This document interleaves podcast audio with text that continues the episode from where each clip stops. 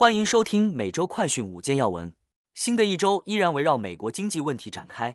拜登与共和党今日继续就债务上限进行谈判，若无法达成妥协，则可能对经济造成巨大影响。而另一边，美联储官员表示，加息周期尚未结束，七月可能再次加息。在经历了疫情、加息、俄乌之战和美债危机后，仅有百分之三十三的民众肯定拜登的经济政策。除了不满经济表现外，也对政府在枪支管控方面不买单。就在刚过去的周末，美国多地发生枪击案，造成三死六伤。带您关心详细新闻内容。首先带您来关注的是。美联储官员称，加息周期尚未结束，七月仍可能加息。明尼阿波利斯联邦储备银行行长卡什卡里周一表示，他对推迟下个月再次加息持开放态度，但警告称，不要对当前加息周期中的六月暂停加息进行过多解读。暂停并不意味着加息周期已经结束，七月仍有可能加息。他表示，目前无论是六月再次加息或暂停加息，两者的可能性其实都非常接近。卡什卡里称。如果通胀没有充分下降，他将赞成再次加息。而目前通胀还远未回落至百分之二的目标。另外，本周将有多项经济数据公布，包括周二公布的五月 PMI 初值以及四月新屋销售及营建许可。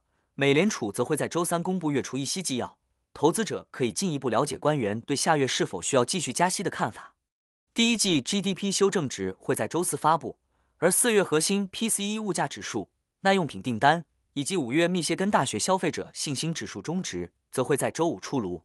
此外，市场继续关注美国债务上限谈判的进展。市场预期民主、共和两党正在玩一场极限博弈的游戏。接下来要带您关注的是，民调称仅百分之三十三民众赞同拜登经济表现。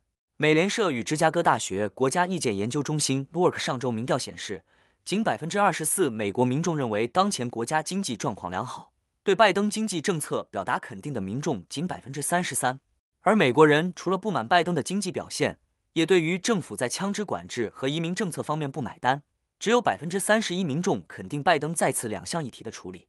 总体来说，拜登施政的支持率目前落在四成，和近一年半来的支持率差异不大。现在带您来关注的是六万磅运往加州爆炸性化学品途中丢失。根据政府记录。约六万磅用作肥料和炸药的化学品硝酸铵，上月从怀俄明州经铁路运至加州途中全部失踪，至今未找到。根据这批化学品的制造商向国家响应中心提交的一份事故报告，在有硝酸铵的铁路列车四月十二号从怀俄明州下盐山出发，在两周后抵达加州一个车站时，工作人员发现车厢是空的，但就指出货物在始发站上的封条，到终点站时封条完好无损。初步调查认为。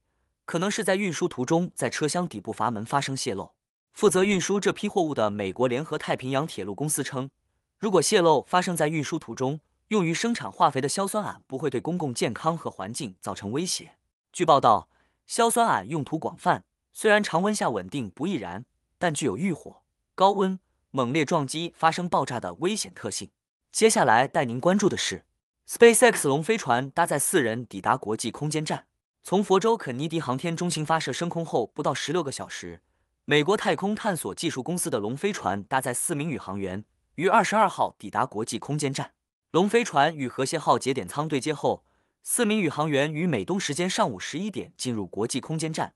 国际空间站人数现已达到十一人。四名宇航员中包括首位来自沙特阿拉伯的女宇航员，现年三十三岁的干细胞研究者巴纳维。他们预计将在国际空间站停留八天。这次飞行任务由美国公里航天公司组织，是美国第二次由私营公司组织全私人宇航团队前往国际空间站。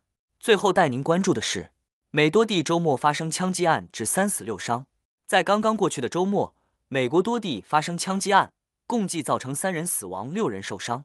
在阿拉巴马州的伯明翰，三名男子及一名女子周日凌晨在伯明翰的一家酒吧外遭枪击受伤。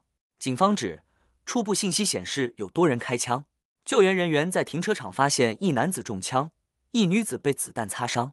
一辆修理车逃离现场，停在附近，车上两名受重伤男子随后也被送往医院，调查仍在进行中。另外，在密苏里州的堪萨斯城印第安纳大道一个夜总会休息室的枪击案中，有两名受害者当场死亡，一人送院后伤重不治，另外两名伤者中有一人伤势严重，案情尚在调查中。以上是今天的每周快讯五件要闻，更多完整新闻内容，请关注凤凰美洲台微信、隐私、脸书、小红书、TikTok、油管、推特等各社群平台。